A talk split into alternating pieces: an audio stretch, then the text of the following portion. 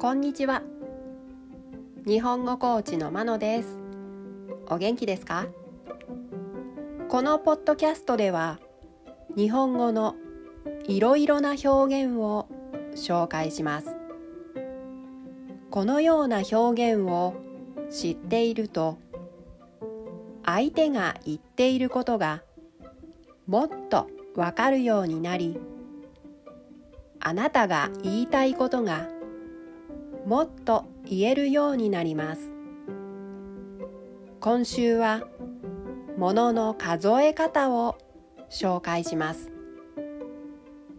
日本語ではものの数を言うときに数字の後に数えるものの種類を表す言葉をつけます。今日は箇所を紹介します。場所を数えるときに使います。では1から10まで数えてみましょう。1 1箇所。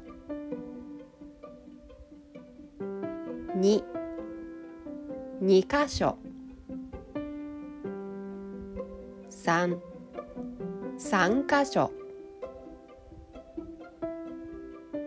4 4箇所。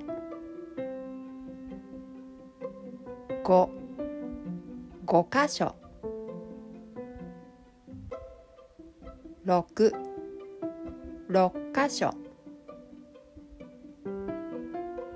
7 7箇所。8 8箇所。9 9箇所。10 10箇所。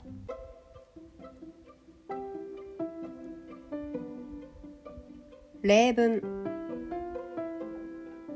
このビルにはトイレが1箇所しかありません。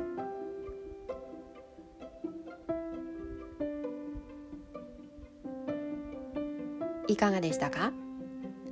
明日もものの数え方を紹介します。